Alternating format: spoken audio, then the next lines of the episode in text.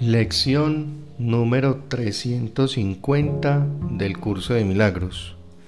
Los milagros son un reflejo del eterno amor de Dios. Ofrecerlos es recordarlo a Él y mediante su recuerdo salvar al mundo. Lo que perdonamos se vuelve parte de nosotros, tal como nos percibimos a nosotros mismos.